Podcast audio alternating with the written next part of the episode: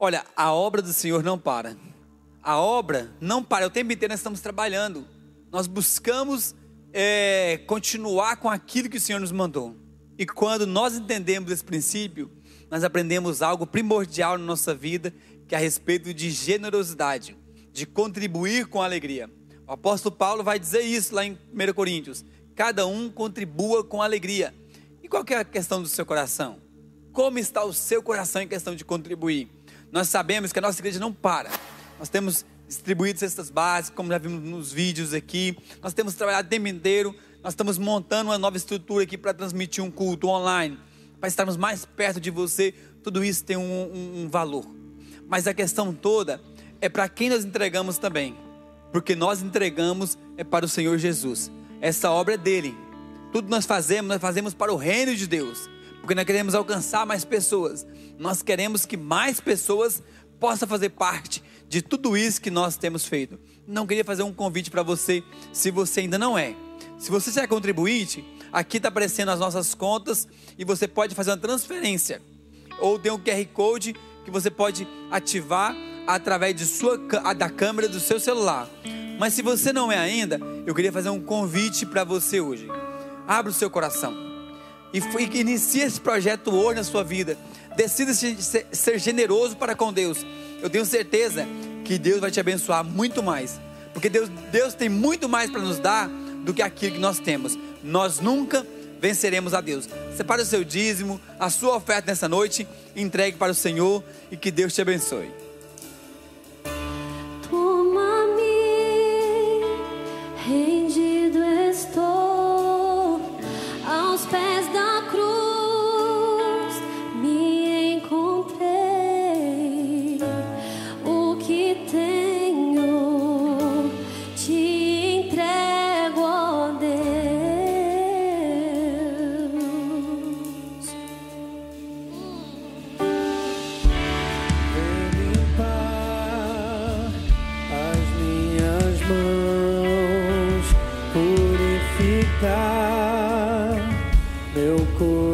coração.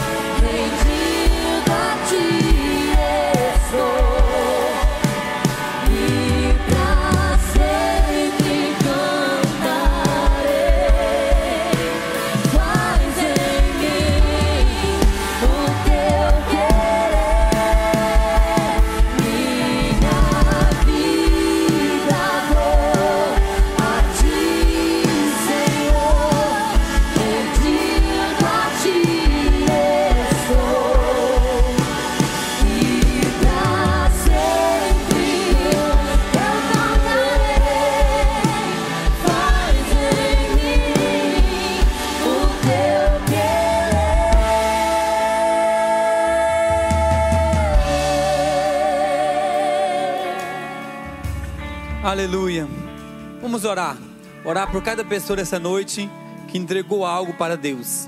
Senhor Jesus, eu quero orar, Deus, e agradecer por cada um dos nossos irmãos que entregaram os seus dízimos e as suas ofertas, mesmo, ó Deus, nesse tempo de crise que nós vivemos.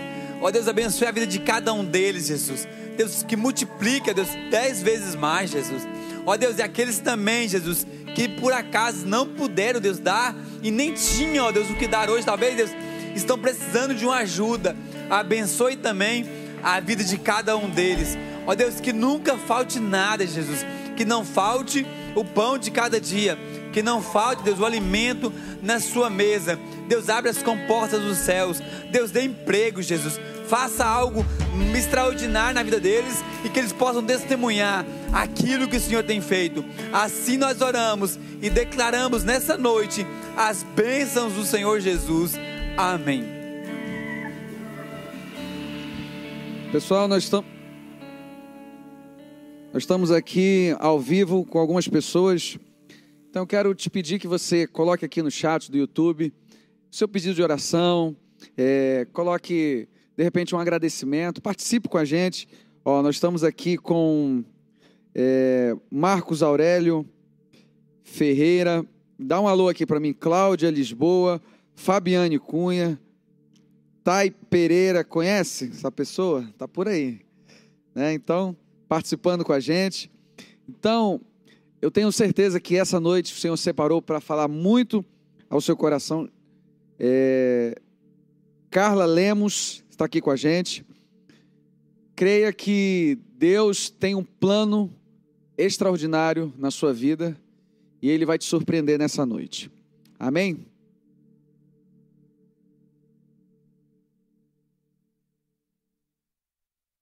Queridos, eu queria compartilhar com você uma palavra que eu tenho certeza que vai abençoar muito a sua vida.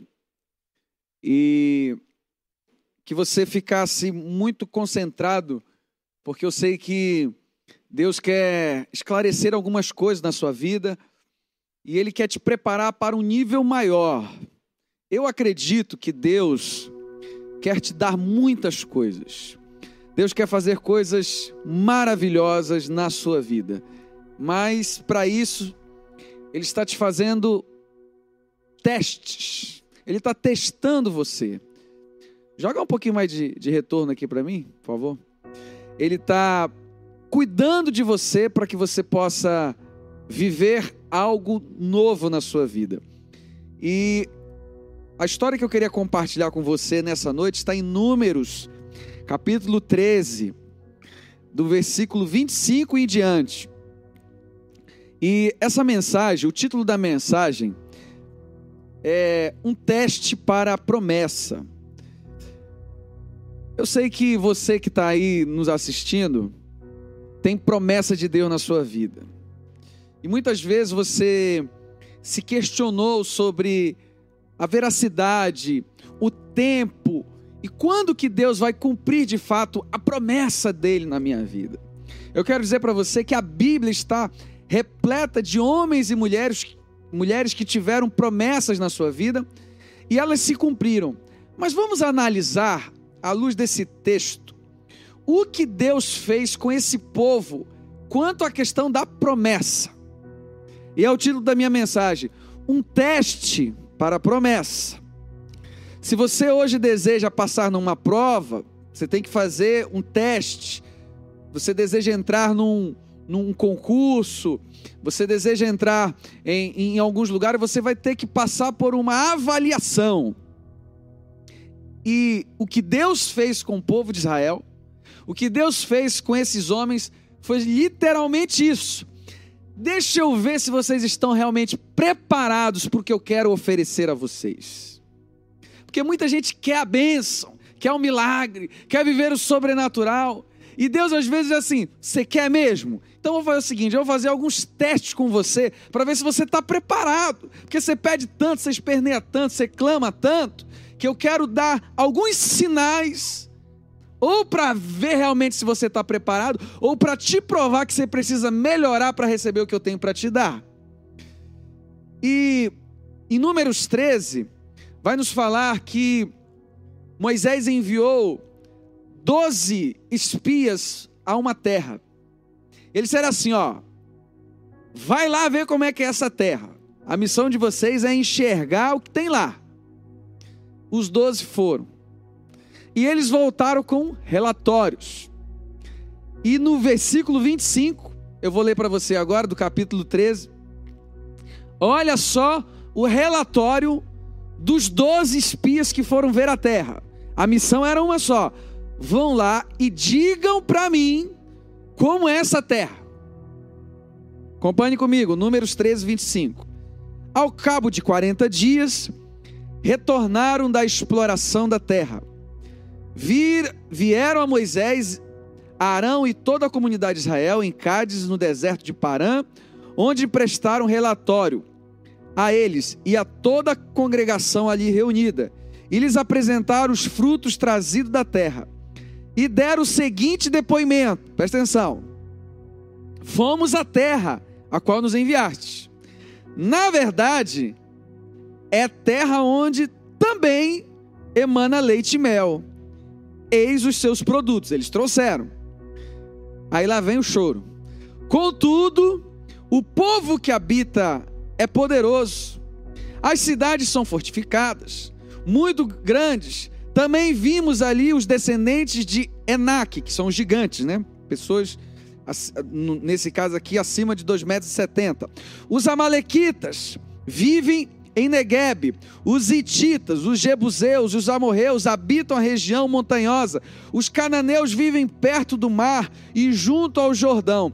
Então Caleb, grava esse nome, fez calar o povo, reunindo diante de Moisés. Olha as palavras dele: Subamos e herdemo-la. Disse ele: em verdade, temos a capacidade de conquistar a terra.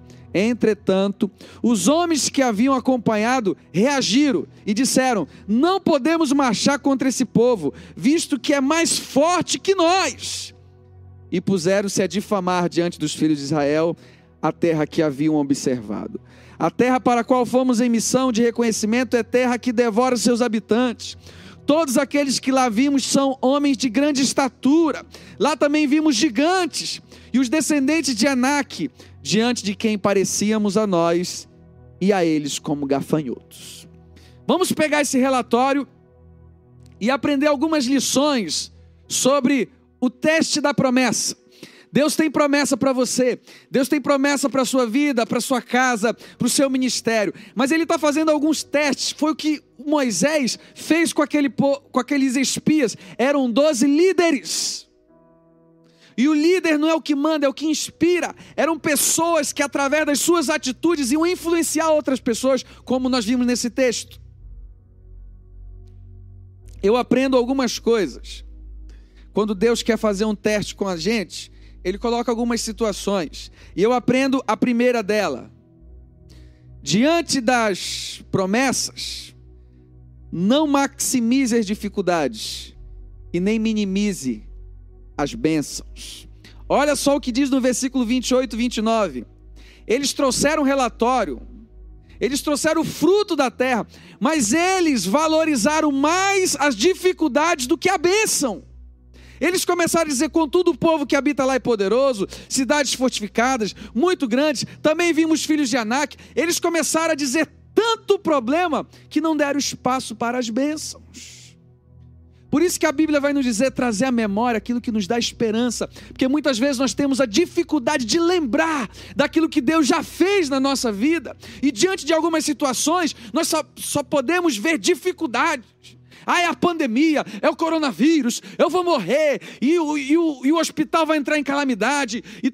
Eu não estou dizendo que isso não está acontecendo, mas as pessoas absorvem isso de uma forma tão terrível que só conseguem ver isso. Uma grande frase de Max Lucado em um dos seus livros, ele vai dizer: concentre-se no gigante e você cairá. Concentre-se em Deus e os seus gigantes cairão. Muitas vezes, Deus está nos testando ele quer nos mostrar uma. Ele quer te dar a vitória, Ele quer te dar a promessa, Ele quer te dar o um milagre, e Ele coloca uma situação difícil, e nós fazemos o quê? Só vemos os problemas, só relatamos os problemas. Tem bênção, tem cacho de uva gigante, a terra emana leite e mel, mas isso eu não vou falar, isso eu não vou comentar, eu só vou ver a dificuldade. Talvez não seja assim na sua casa, talvez assim, não seja assim no seu trabalho, talvez não seja assim no teu emocional. Quantas e quantas vezes Deus já falou com você, Deus já te provou, Deus já te mostrou milagres, Deus já fez milagres na sua vida, mas contudo, a sua boca só tem o discurso de ver as dificuldades, de ver as adversidades. Diante das promessas, meu amado, não maximize as dificuldades. E eles vão dizer: Nós vimos os filhos de Anak, gigantes. Muitas vezes nós somos assim, nós desprezamos os cachos de uvas e enaltecemos os gigantes. Ah, querido, Deus tem colocado diante de você cachos de uvas. Deus tem colocado diante de você bênçãos incontáveis, mas muitas vezes nós não valorizamos e a nossa mente fica só na dificuldade. Diante da promessa, dois, grave isso. Isso aqui é muito importante. Entenda que a visão que você tem sobre algo define a sua conquista. Entenda que a visão que você tem sobre algo vai definir a sua conquista. No versículo 30, um camarada chamado Caleb, quando todo mundo estava dando aquele relatório negativo, isso aqui é nas minhas palavras, tá? Eu tenho que viajar um pouquinho na Bíblia. Eu imagino todo mundo dando relatório negativo e o Caleb, cala a boca todo mundo aí! Olha as palavras dele. Subamos e herdemos-la. A verdade é que nós temos capacidade de conquistar essa terra. Eu pergunto para você: eles viram a mesma terra? Viram. Eles viram os mesmos gigantes? Viram. Mas porque o relatório era diferente? Porque a visão de Caleb era diferente. A visão que você tem sobre algo, a visão que você tem sobre Deus, sobre a família, sobre a igreja, vai definir a sua conquista. A grande diferença de grandes homens que foram é, exponenciais na sua história simplesmente é essa: eles não viram dificuldades, eles viram oportunidades. Que hoje você entenda que Deus quer derramar sim, Deus quer cumprir as promessas, mas muitas vezes as dificuldades nos embaçam a nossa visão e a gente não consegue perceber que por trás daquela dificuldade existe um grande milagre, existe uma promessa de Deus. Eram doze espias, Josué e Caleb viram de forma diferente. Querido, e não se trata de otimismo, pensamento positivo, se trata de confiança em Deus. Eu não estou dizendo que você vai dizer, não, vamos lá, vamos, vamos começar a falar que vai dar pensamento positivo. Não estou falando disso, não. Estou falando de fé no Deus Todo-Poderoso, porque é Ele que pode mudar o curso da nossa vida. Muitas pessoas não se aproximam de Deus, sabe por quê? Porque eles têm a imagem que Deus é um Deus que castiga. Eu tenho muito pecado, Deus não vai me receber. Está com uma imagem errada de Deus. A visão que você tem sobre algo define a sua conquista. Porque muitas pessoas saem da igreja, porque elas acham que a igreja tem que ser um lugar de pessoas perfeitas, quando ela é a pessoa que tem mais defeito, eu também. Eu tenho muito mais defeito que você que está me ouvindo. A visão errada. No caminho de Damasco, Jesus teve um encontro com Saulo de Tarso para mudar a visão dele, porque ele achava que ele estava certo, mas Deus deixou ele cego durante três dias e três noites para mudar a visão dele. A visão que você tem sobre algo vai definir a sua conquista. Muitas pessoas, nesse tempo de pandemia, nós, nós, para a gente é muito triste ver essa igreja vazia. Mas nós não vimos essa dificuldade, nós vimos a oportunidade. E hoje os cultos aumentaram.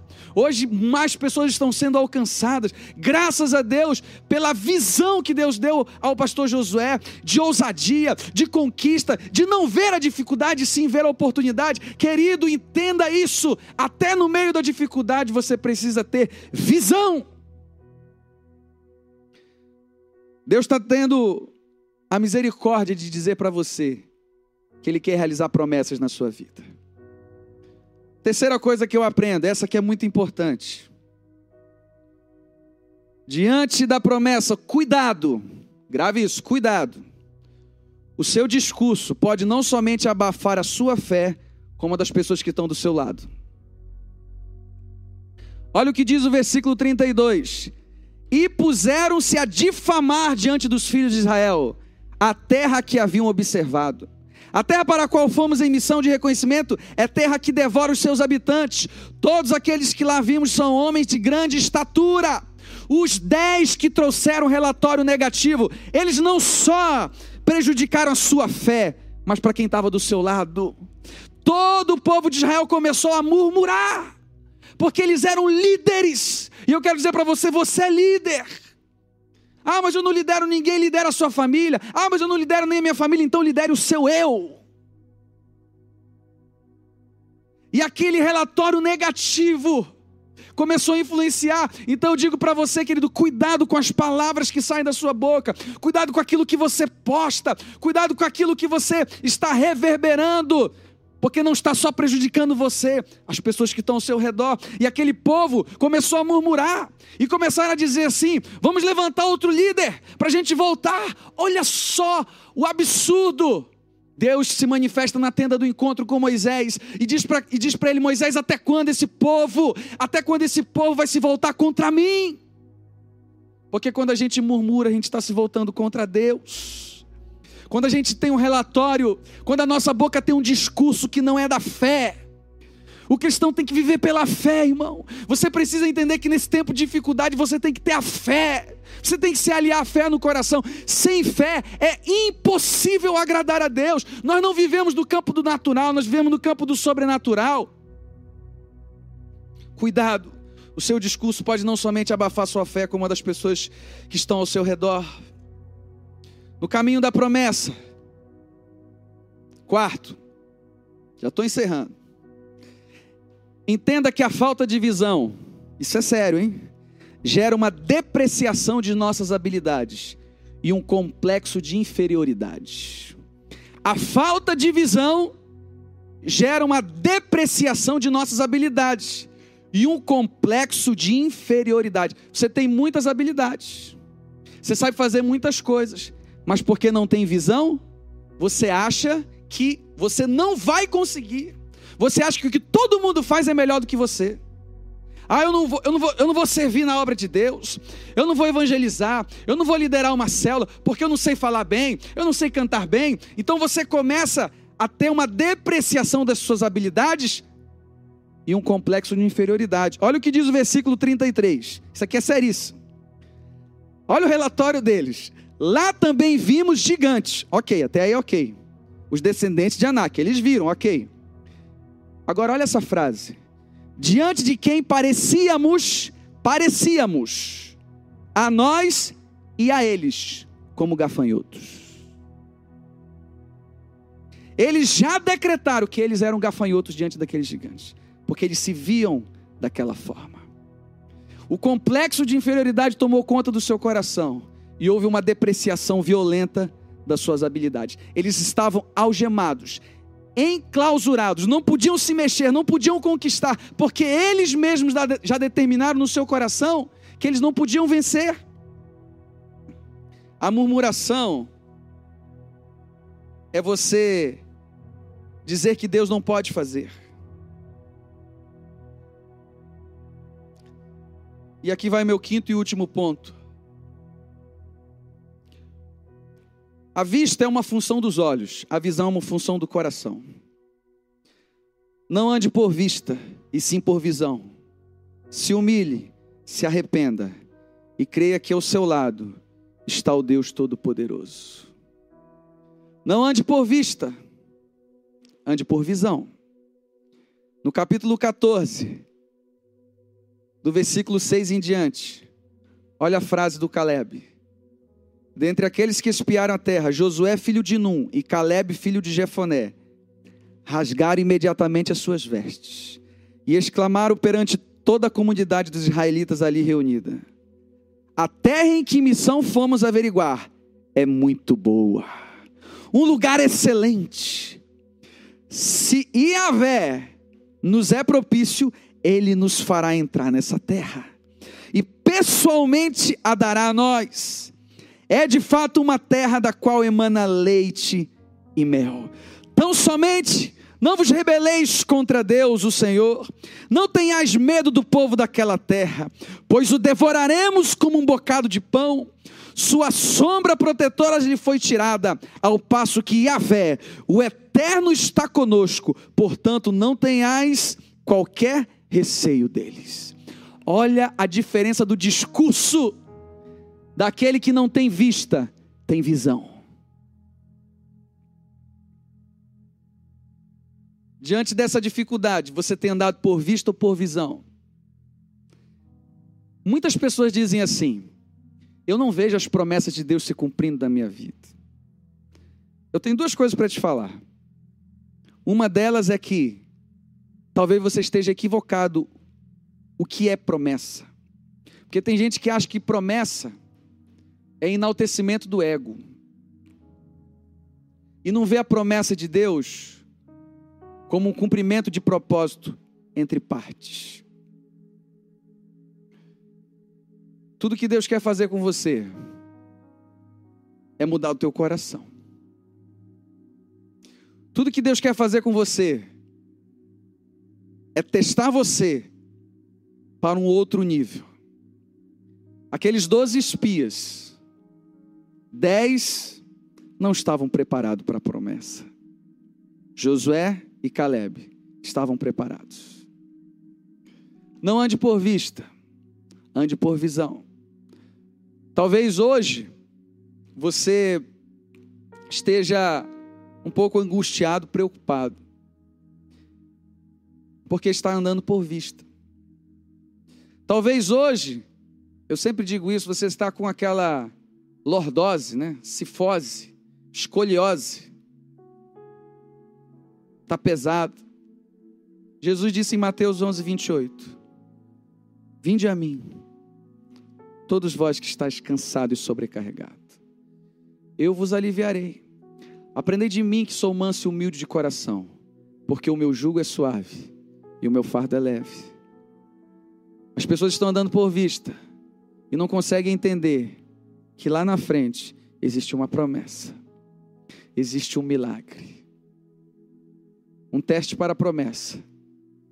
Eu tenho certeza que Deus hoje quer te levar à promessa. Sabe qual é a maior promessa que nós podemos receber?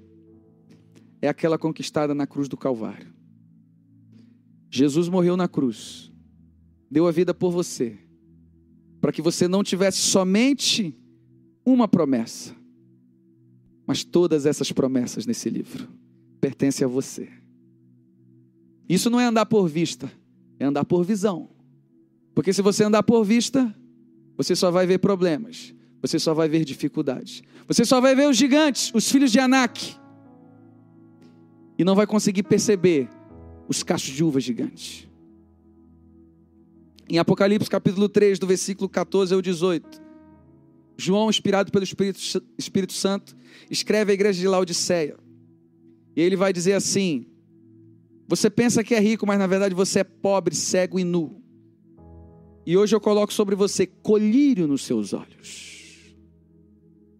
Eu profetizo colírio espiritual sobre os teus olhos, para que você não possa mais andar por vista, mas por visão. Para que você possa enxergar a terra prometida, apesar dos gigantes, apesar dos amalequitas, apesar dos filhos de Anak. Deus tem promessa para você. Queria orar com você. Nesse momento, você que ouviu essa palavra gerou fé no seu coração. A Bíblia diz que a fé vem pelo ouvir, e ouvir a palavra de Deus. Queria que você fizesse uma oração comigo. Queria que você colocasse a mão no seu coração. Se você não quiser colocar a mão no coração, feche os olhos. Se não quiser fechar os olhos, repita essas palavras mas que você hoje decida viver para Cristo. Que hoje você decida não andar por vista, e andar por visão, porque Deus tem promessas para você. Eu queria que você orasse repetindo essas palavras, dizendo: Senhor Jesus, eu entrego a minha vida a Ti, e apesar das dificuldades, Eu não quero andar por vista, e sim por visão. Eu reconheço que tu és o Senhor e o meu Salvador, e eu entrego a minha vida a ti, em o nome de Jesus. Amém. Enquanto nós vamos estar cantando essa canção, eu quero. Tem que pegar aqui no chat, né? Eu queria que você, se você hoje quer entregar sua vida a Jesus, você vai escrever aqui: Eu recebo Jesus. Eu quero Jesus. Ou de repente você está afastado dos caminhos do Senhor. Hoje você vai poder dizer assim: Eu quero voltar. Tem um WhatsApp também? Tem? Tem um WhatsApp aí na sua tela? Manda um WhatsApp para a gente dizendo assim: Eu quero Jesus. Eu quero não viver mais por vista e sim por visão. Se você deseja isso, escreva para a gente aqui enquanto a gente está cantando.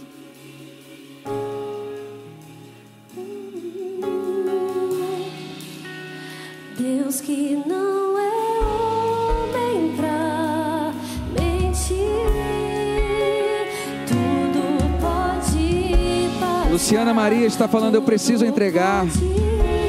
Jéssica Freitas, Cíntia Cordeiro, Valdemir está dizendo, eu quero voltar. Aleluia. Deus é bom. Escreve aqui pra gente, eu quero Jesus, eu quero voltar.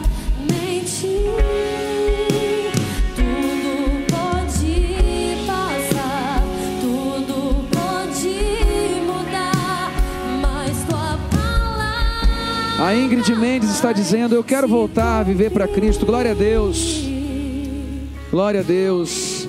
O Marcos Santos está dizendo, eu quero, eu quero Jesus, não viver mais por vista e sim por visão. Glória a Deus. Aleluia. Kailan Alves está aqui a- dizendo que quer Jesus. Lena Costa está dizendo, eu quero Jesus. Continue escrevendo. Mande um WhatsApp. E nesse momento nós vamos estar orando por você. Você pode, até mesmo de- depois do culto, mandar um WhatsApp. Nós vamos entrar em contato com você e estar orando pela sua vida. Pai, muito obrigado pela tua palavra que gera fé no nosso coração. Tantas e quantas pessoas hoje, diante de dificuldades, não conseguem perceber a grandeza das tuas promessas. Senhor, coloca colírios nos nossos olhos, para que possa- possamos andar não por vista e sim por visão. Recebe essas pessoas que hoje estão dizendo: Eu quero Jesus, eu quero voltar para Jesus. Escreve o nome deles no livro da vida. Faz algo poderoso, Deus. Transforma os seus caminhos pelo poder que há no nome de Jesus. Que Deus abençoe a sua vida. Que você possa viver em novidade de vida, de fé em fé. Creia que as promessas de Deus vão se cumprir na sua vida. Não ande por vista, ande por visão. Que Deus te abençoe. Fique na paz.